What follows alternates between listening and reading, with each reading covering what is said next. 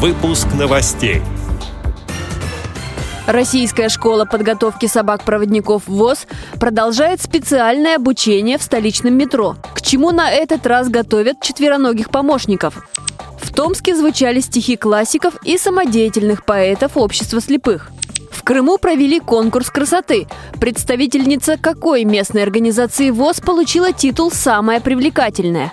Далее об этом подробнее в студии Анастасия Худякова. Здравствуйте! Здравствуйте!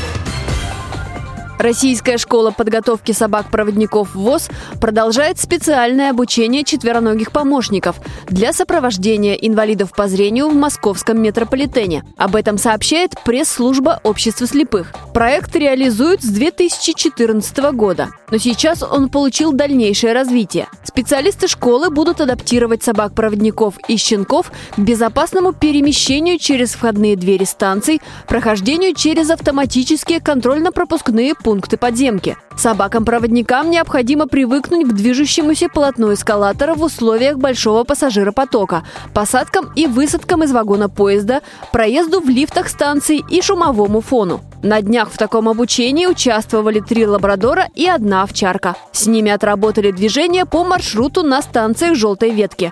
Подъем и спуск, по словам специалистов, один из самых сложных этапов обучения для четвероногих помощников. Тренировка проходила на резервном эскалаторе станции «Авиамоторная». В Томской региональной организации Всероссийского общества слепых прошло два больших мероприятия. Игра «Что, где, когда» собрала вместе участников шести команд. Две из них представляли медицинский колледж.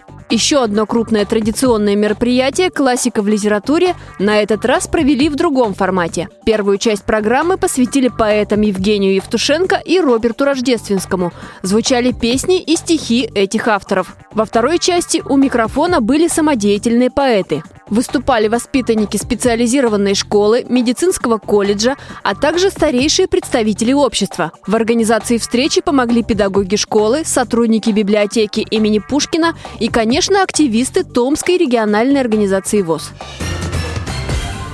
Преддверии женского праздника в Крыму провели конкурс красоты «Восовская шпилька». Участницы демонстрировали таланты, отвечали на вопросы, блистали нарядами.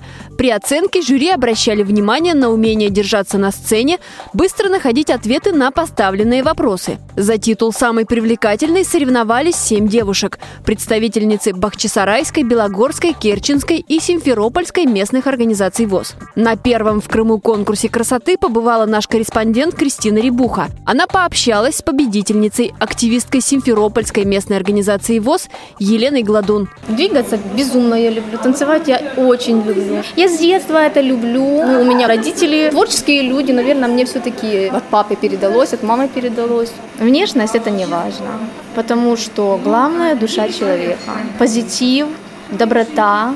Я считаю, что вот эти факторы, они украшают больше человека, чем внешность.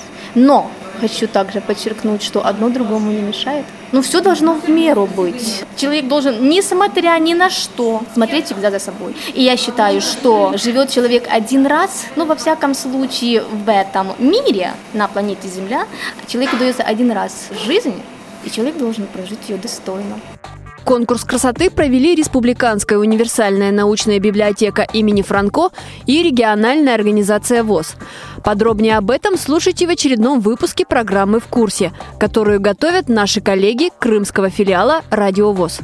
Эти и другие новости вы можете найти на сайте Радио ВОЗ. Мы будем рады рассказать о событиях в вашем регионе. Пишите нам по адресу новости собака ру. Всего доброго и до встречи!